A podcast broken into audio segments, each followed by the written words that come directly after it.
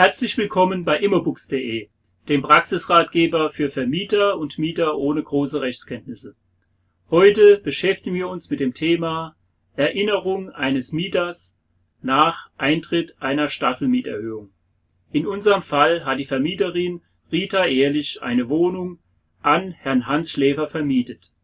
Beide Mietvertragsparteien vereinbaren mietvertraglich eine Staffelmiete in § 5 des Mietvertrages.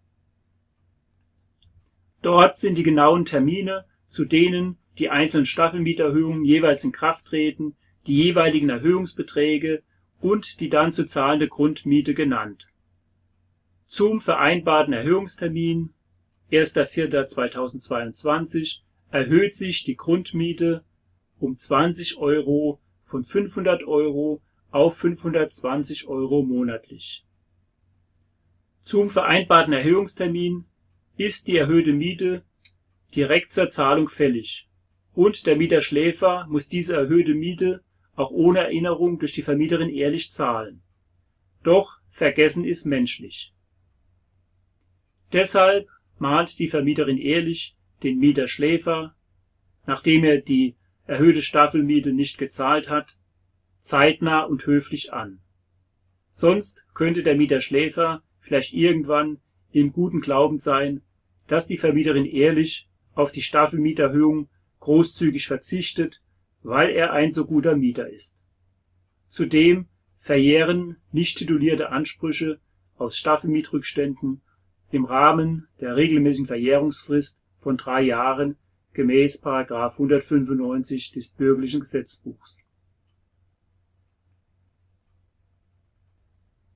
Sie nennt das Datum, benennt zur Klarstellung die Mietsache und den Mietvertrag mit der Staffelmietvereinbarung vom 1.4.2020 als vertragliche Grundlage für die Staffelmieterhöhung. Sie schreibt: Sehr geehrter Herr Schläfer, mietvertraglich wurde mit Ihnen eine Staffelmiete vereinbart.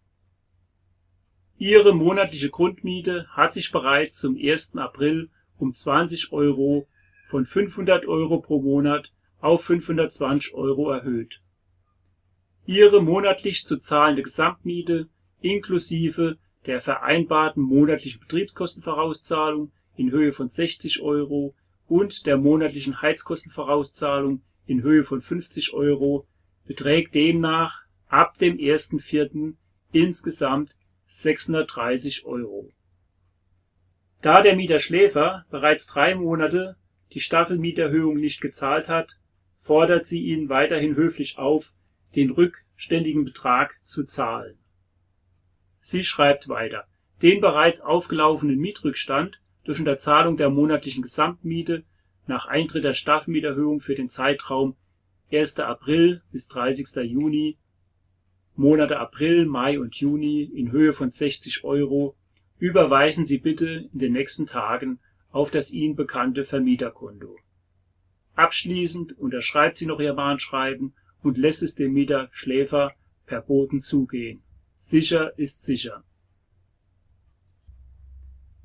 Nachdem der Mieter Schläfer im darauffolgenden Monat August die erhöhte Staffelmiete samt der angemahnten 60 Euro Staffelmietrückstand zahlt, hat die Vermieterin ehrlich wieder das erreicht, was sie wollte mehr Geld in der Kasse durch zeitnahe Einforderung der erhöhten Staffelmiete bei Mieter Schläfer.